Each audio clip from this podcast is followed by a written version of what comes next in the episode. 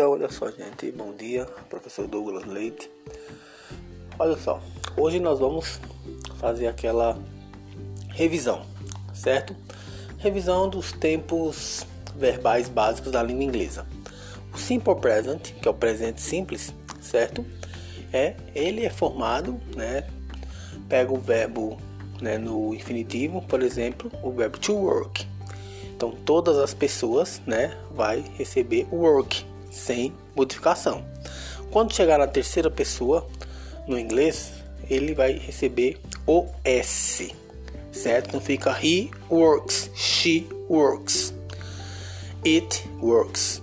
Agora, se o verbo terminar em S, SS, Z, O, X, o verbo receberá ES ao seu final. Por exemplo, o verbo brush, que é escovar.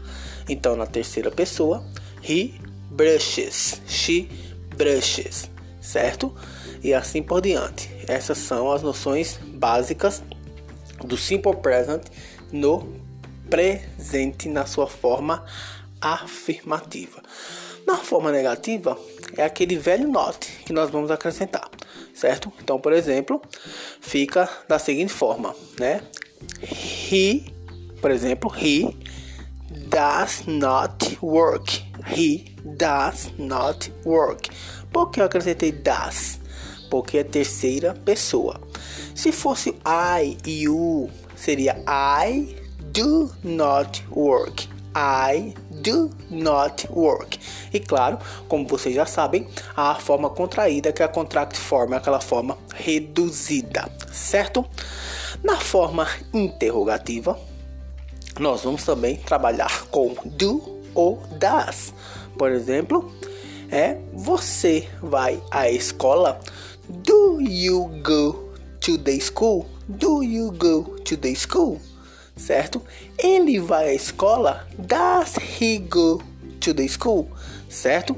Lembrando que na forma interrogativa, certo? O verbo volta para a sua forma original, tá certo? Então, são aqui, claro, gente, é um podcast de revisão, tá certo? Depois nós fomos para o past tense, ou seja, o passado dos verbos. No passado dos verbos, em língua inglesa, em linhas gerais, acrescentaremos ed ao final do verbo. Por exemplo, work, worked, certo? Listen, listening, ok? Agora que no passado dos verbos em inglês há os verbos irregulares. São aqueles verbos que não seguem uma regra padrão. Normalmente, quando a gente não tem esses verbos memorizados, nós temos que fazer algumas consultas né, em dicionários, certo? Especializados, ou normalmente em, nos livros didáticos. Ao final dos livros didáticos, nos apêndices dos livros didáticos, eles trazem uma tabela, uma lista com os verbos irregulares em língua inglesa. Então, por exemplo, um, um verbo irregular, certo? Com língua inglesa. Buy, quer comprar não vai ficar buyed com ED no final, esse but. B-O-U-G-H-T. Então percebam que é bem diferente. Run, que é correr, vai ficar run, que é R-A-N. Então vocês estão percebendo que os verbos irregulares eles também são muito importantes, né? Nós dominarmos esses verbos. Para eu fazer a forma negativa no passado, eu vou usar did not did not. Por exemplo, I did not work yesterday. Eu não trabalhei ontem.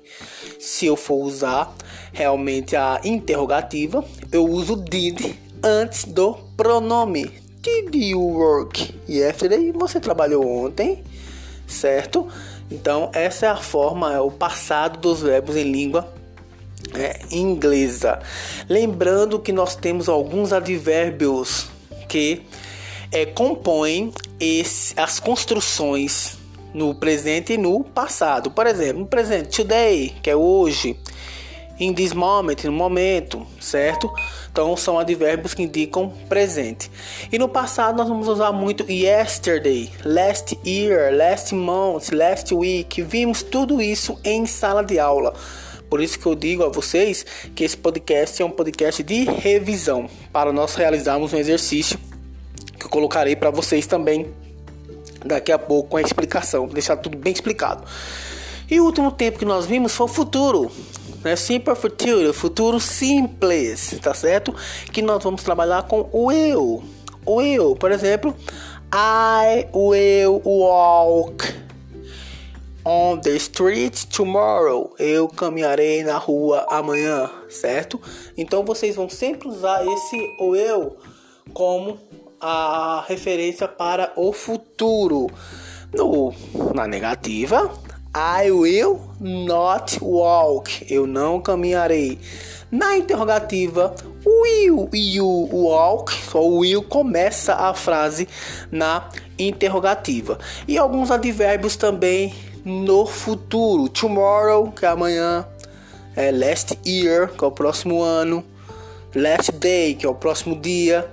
Last Sunday, próximo domingo. Então são advérbios que fazem indicação do futuro, tá certo, gente? Então, claro, um podcast é, rápido para não cansar vocês, um podcast aí de revisão dos três tempos verbais. Quem perdeu alguma com esse podcast vai pelo menos né, se orientar um pouco nesses tempos verbais, porque é uma premissa básica para nós começarmos a dominar a língua inglesa. Daqui a pouco nós temos exercícios é que eu vou exigir de vocês, tá certo? É, abordando os três tempos verbais. Valeu, bom dia, até daqui a pouco.